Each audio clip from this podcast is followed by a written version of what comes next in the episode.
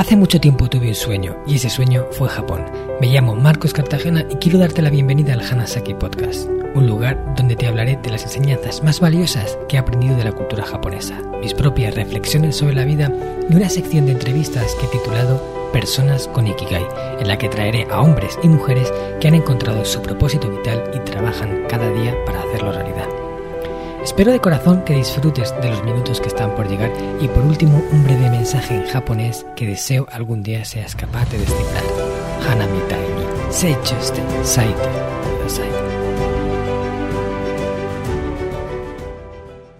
Hola a todos mis fieles oyentes de Hanasaki Podcast Creciendo con Japón. Mata Nihon Kanke Watashi ni nanika o shiete kureta gojin na itsuwa o hanashitai to omoimasu.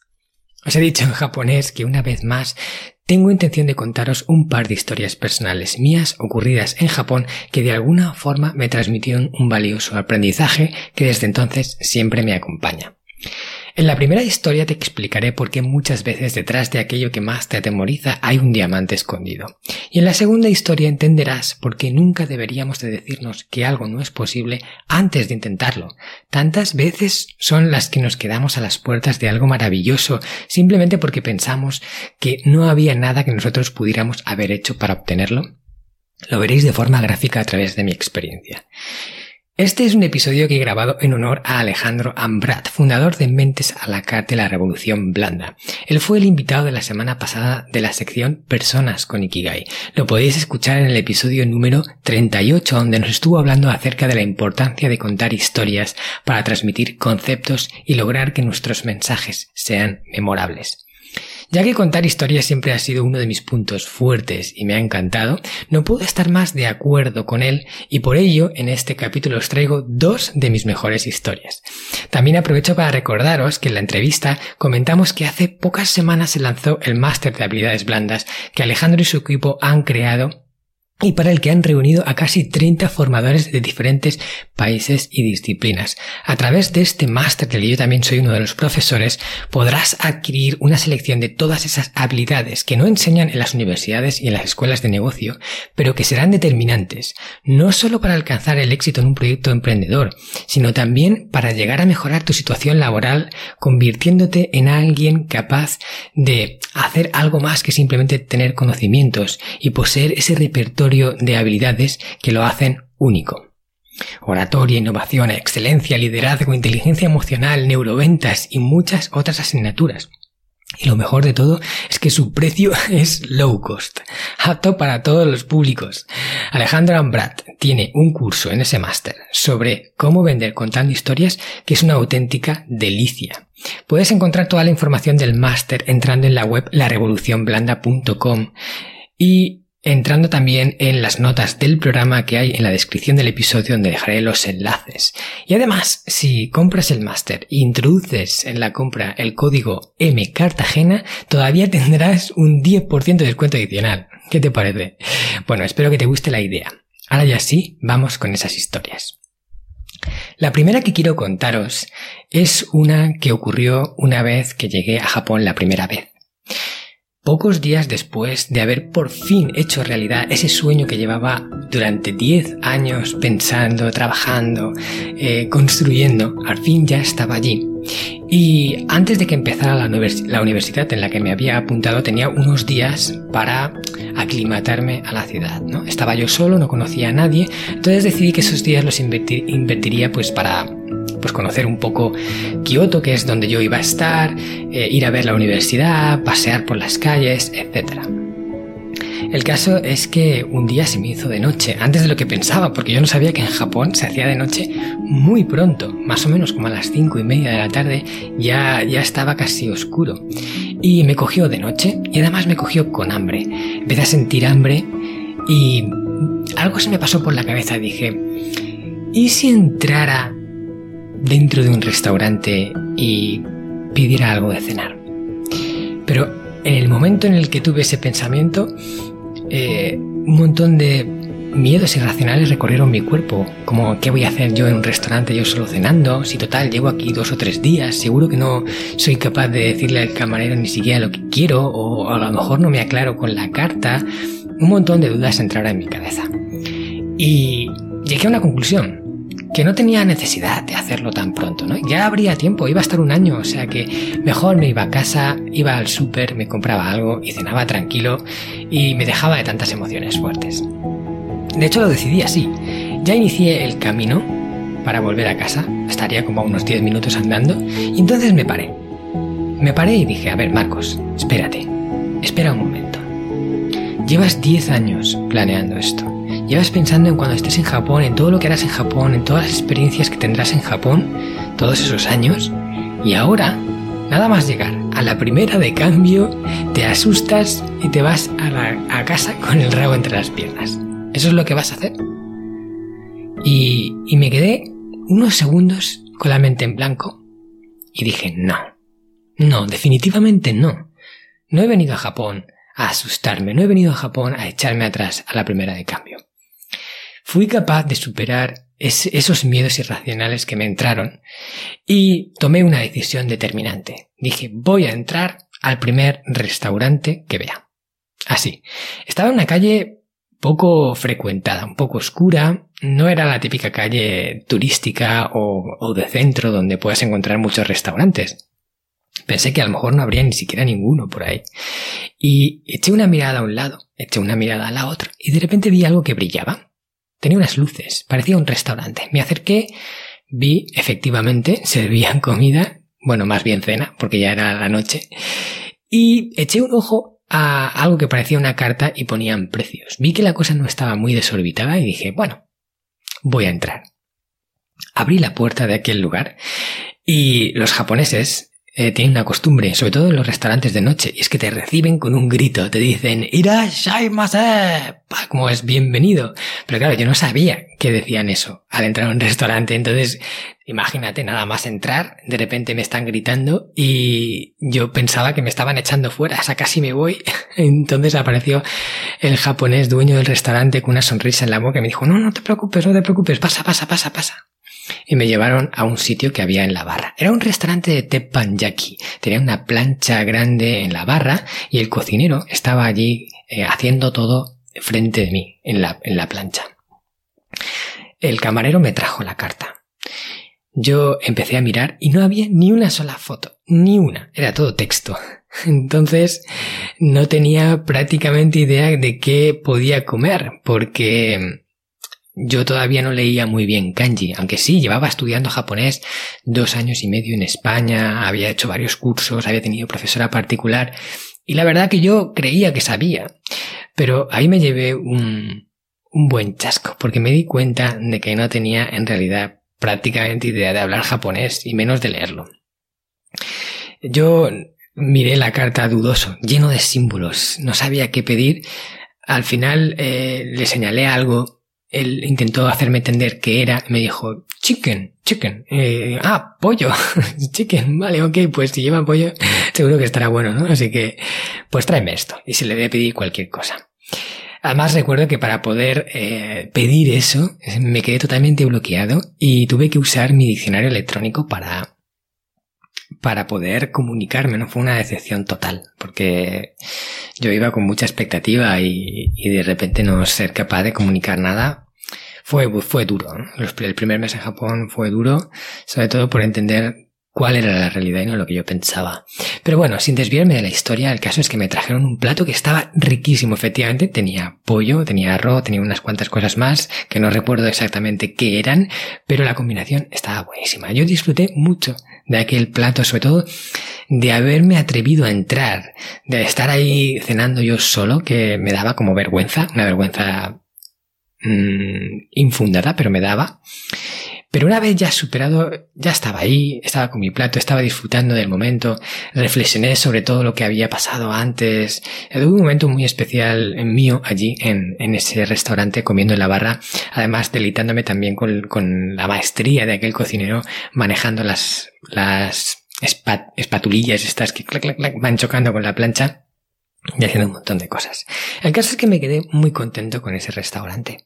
Y unos días después estaba con los compañeros de la residencia donde yo vivía, bueno, no una residencia, era una casa antigua japonesa que alquilaban, eran total ocho habitaciones y les alquilaban a extranjeros o a quien quisiera. y había ahí como cuatro o cinco extranjeros conviviendo en esa casa conmigo y estábamos pensando en ir a cenar juntos un viernes noche. Eh, nadie sabía dónde ir y yo de repente tuve una idea. Digo, oye, he descubierto un sitio que está muy bien, si queréis podemos ir a este. El caso es que ese lugar ya se, se quedó ahí en mi memoria y, volvimos. Y aquel día, eh, que era viernes noche, estábamos ahí cenando también en la barra porque éramos tres. Y había un grupo de japoneses eh, cenando también muy cerca, en unas mesas que había cerca, y que ya iban un poco pasaditos de alcohol. Se ve que estaban celebrando algo. Había mucha gente joven en aquel restaurante. Parecían como universitarios.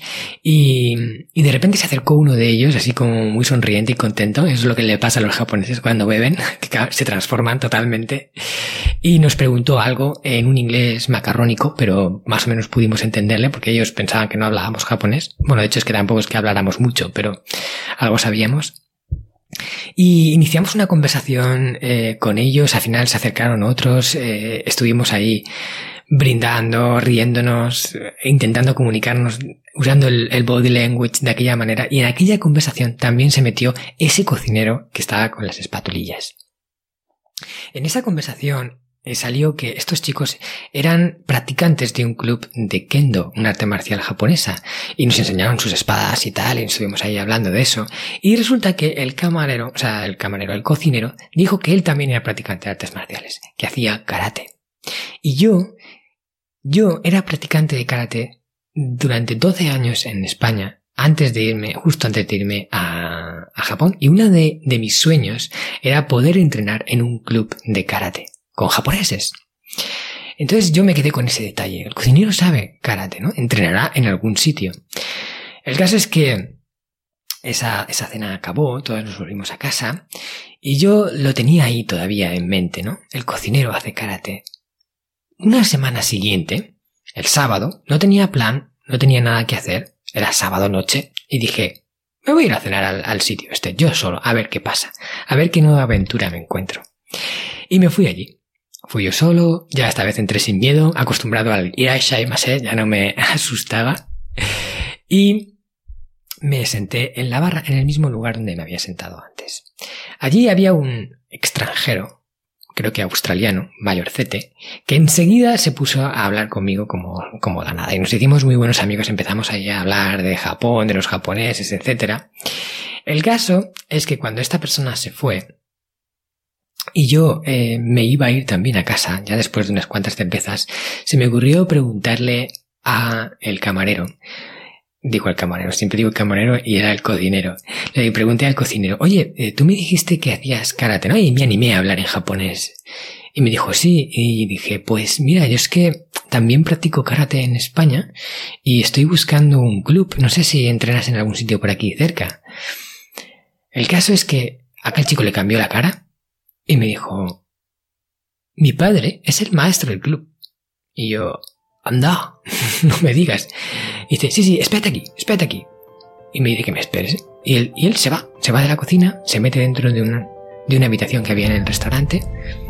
Y al minuto, más o menos, aparece con un hombre que creo que era su padre, más mayor que él, con una pinta así fuerte. Se le veía posible practicante de karate, y me presentó al maestro del club.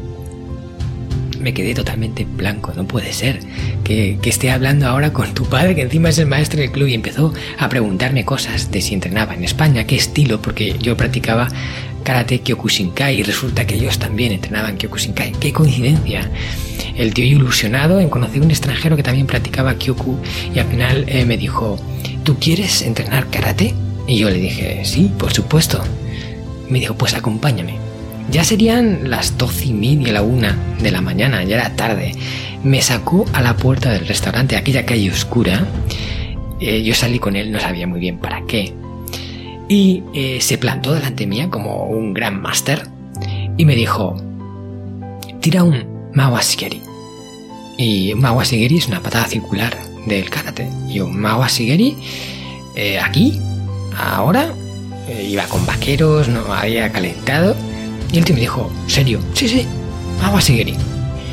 Nada, no iba a perder la oportunidad, así que ahí me puse a lanzarme agua Sigeris en una calle de Japón a las tantas de la noche con un señor que acababa de conocer. Y empecé a tirar uno, otro, otro, otro, y él me miraba y me corregía alguna cosa. Bien, bien. Ahora, Maegeri. Patada frontal. Una, otra. Eh, Yodan Tsuki. Puñetazo frontal, alto. Tal, empezó a preguntarme diferentes golpes. Uno, otro, uno, otro. El caso es que me estaba haciendo un examen de karate en la puerta de Nizakaya japonés a la una de la mañana. ¿Os lo podéis creer? Yo tampoco me lo podía creer. Estuve como 15 minutos ahí dándolo todo, tirando puños, tirando eh, patadas, haciendo bloqueos. Y cuando él ya se había cerciorado de que evidentemente no iba de farol, que sabía lo que hacía y que había entrenado en España, por lo menos aparentemente los años que decía haber entrenado, y tenía el grado que aparentemente decía, tenía, decía poseer, me dijo, mira, si quieres entrenar karate, ven aquí el lunes a las seis. Estate en la, puerta del restaurante y mi hijo te llevará al club. Buah. Me acababa de decir que podía ir a entrenar karate eh, en un club y llevaba ahí apenas tres semanas. Había conseguido aquello que quería. Este podcast está patrocinado por descubriendojapón.com, una agencia especialista en organizar viajes con alma a Japón de la que yo también soy uno de sus fundadores. Hemos nacido para dar servicio a todos aquellos que quieran descubrir el país de una forma diferente, con la que poder conectar con su esencia y volver de allí con la sensación de haberlo conocido de verdad. Viajes con grupos de tamaño reducido, visitas a lugares fuera de las clásicas rutas turísticas y acompañado por uno de los guías del equipo de Descubriendo Japón, un amante de la cultura japonesa que habla el idioma y que te lo mostrará más como un amigo que como un guía a la vieja usanza. Yo soy uno de ellos. ¿A qué esperas para hacer realidad tu sueño? Visítanos en descubriendojapón.com. Eso no os podéis imaginar la cantidad de experiencias que me trajo. Efectivamente estuve ahí puntual el lunes a las 6. Me llevaron al club y empecé a entrenar con ese grupo de japoneses en el que yo fui el primer extranjero en la historia del club a entrenar. Y, y creo que el último. Eh, hice grandes amigos, viví la cultura japonesa desde cerca, estuve un año entero entrenando con ellos, llegué incluso a examinarme de cinturón negro en ese club porque yo cuando llegué a Japón era marrón primer Q, que es justo el que va antes de negro. Bueno, no os podéis imaginar la cantidad de cosas que pasaron eh, gracias a que yo entrara en ese club. Yo ahí viví el Japón de verdad y cumplí un sueño. ¿Y sabéis por qué fue? fue porque aquel día, aquel primer día, en el que tuve miedo, en el que casi no entro al restaurante, en el que seguramente no hubiera llegado otro día y hubiera entrado a ese lugar.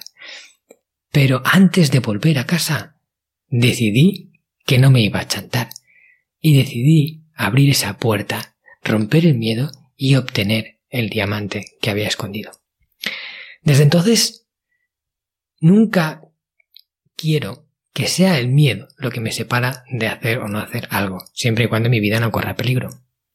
Y esto espero que os acompañe también a vosotros. Acordaros de ese examen de karate, acordaros de esa increíble experiencia que tuve por no haber hecho caso a esa vocecita que quería protegerme, que no era mala, que quería protegerme, pero que no llevaba razón.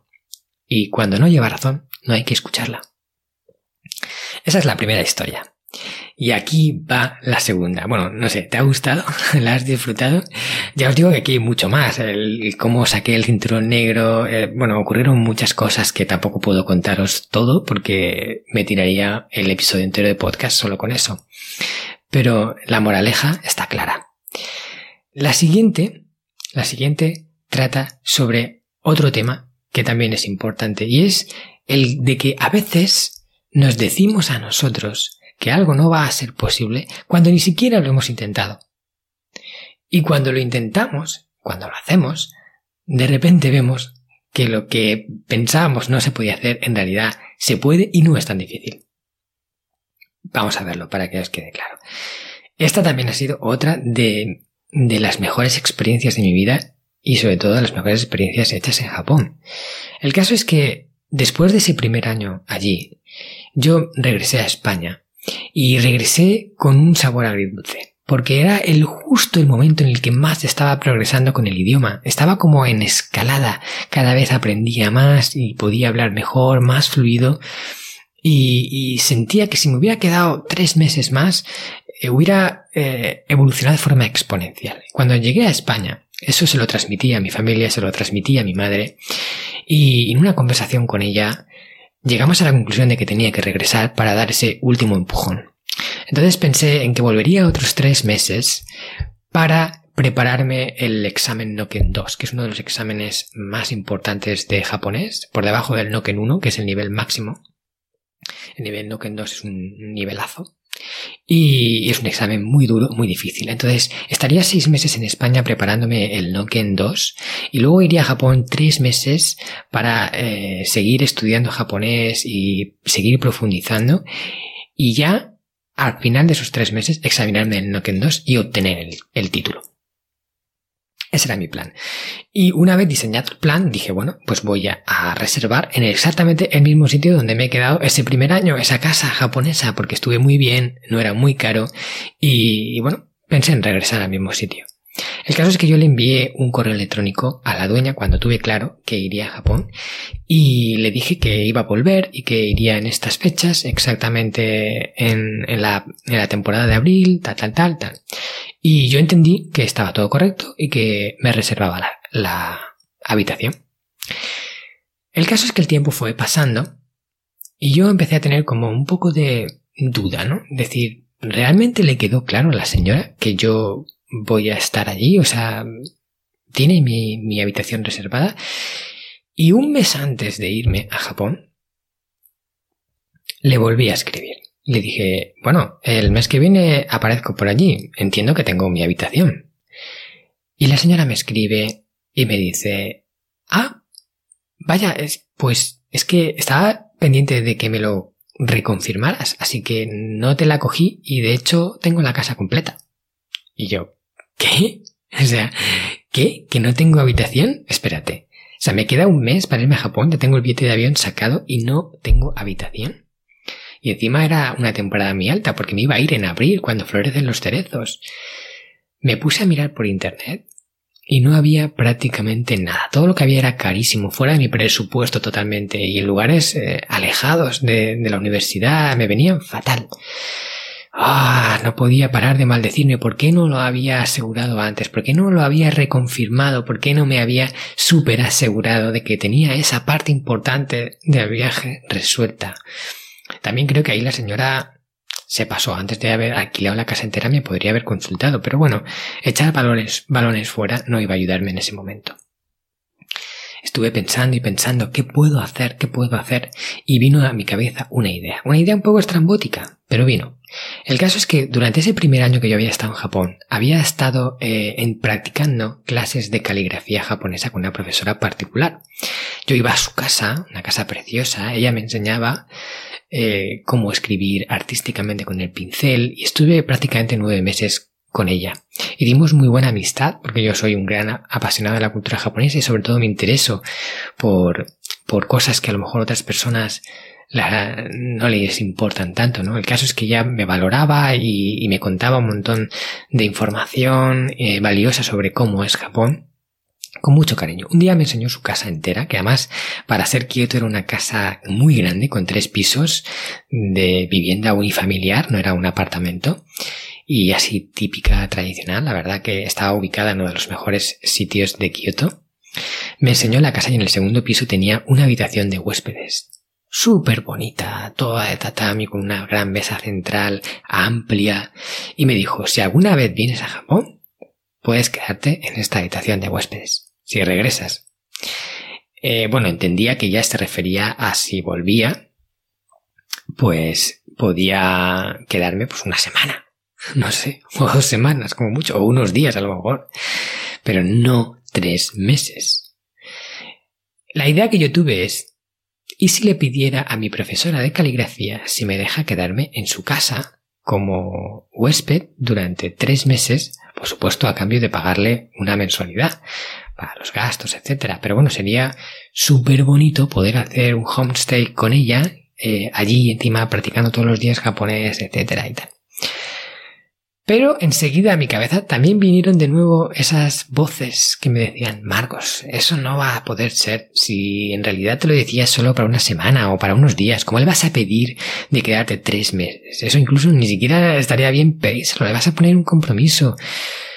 Mil cosas, mil cosas venían a mi cabeza para que no lo hiciera.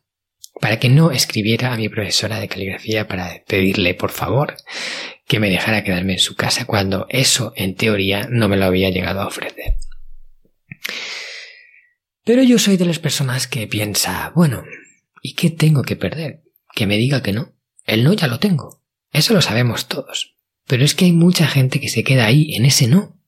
Cuando puedes recorrer el camino y ver qué pasa. Yo decidí que recorrería el camino.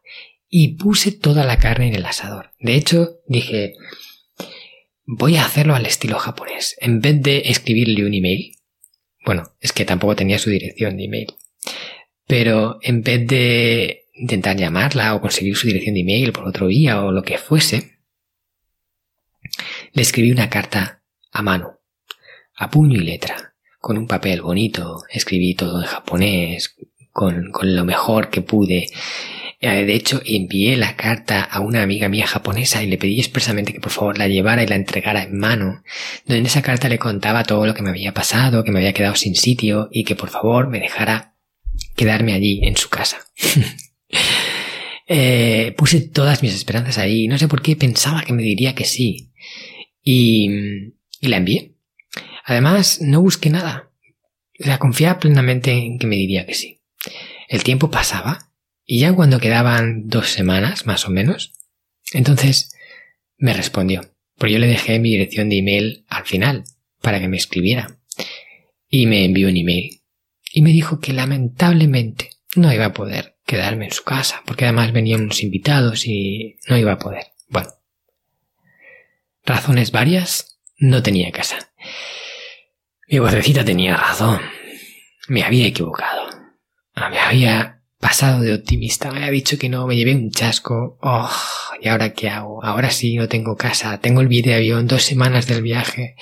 Me va a tocar dejarme todo mi dinero en un alojamiento por no haber buscado bien antes. Pasaron dos días. Yo ya estaba rebuscando por internet por todos los lugares posibles y entonces me llegó otro email. Me llegó otro email de la profesora de caligrafía.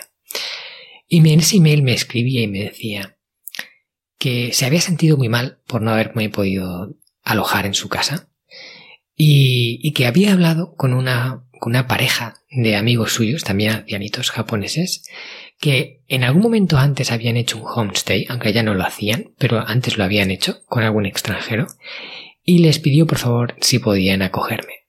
Y les dijo, él, Marcos, es un buen chico. Por favor, a cogerle. Él decía, y Kodakara. Eh, ellos dijeron que sí. Y la profesora de caligrafía Tatsumi Sensei me había conseguido un sitio con unas personas que no conocía, pero que al fin y al cabo me iban a coger en su casa. Me pasó la dirección y, y el contacto de ellos, quienes me escribieron para darme toda la información, el precio que me iba a costar que fue irrisorio. Me cobraron 50.000 yenes, que es una miseria para, para ser allí en Japón mensualmente y además me incluían el desayuno y la cena, me lavaban la ropa, me atendían. Bueno, yo tenía alguna duda porque no los conocía de nada, pero dije, bueno, no tengo nada mejor que esto. Así que fui para allá. Y allí conocí al señor y la señora Tokuda Conocía a dos de las personas más maravillosas que he conocido en mi vida, que me acogieron como un hijo, que se convirtieron casi en mi familia, que me mostraron Japón como nunca nadie lo ha hecho, que me dieron de comer la comida de verdad de los japoneses, la de casa, no la de los restaurantes, que me contaron mil cosas, que me hicieron mil favores, que me llevaron a un montón de lugares hermosos que yo no podría haber llegado por mi cuenta. Fue lo mejor que me pasó en Japón. Y me pasó porque dije, ¿y por qué no? Porque no lo di por perdido. Porque intenté, eh, a pesar de que seguramente me iban a decir que no, y aún así lo intenté. La familia Tokuda apareció gracias a eso.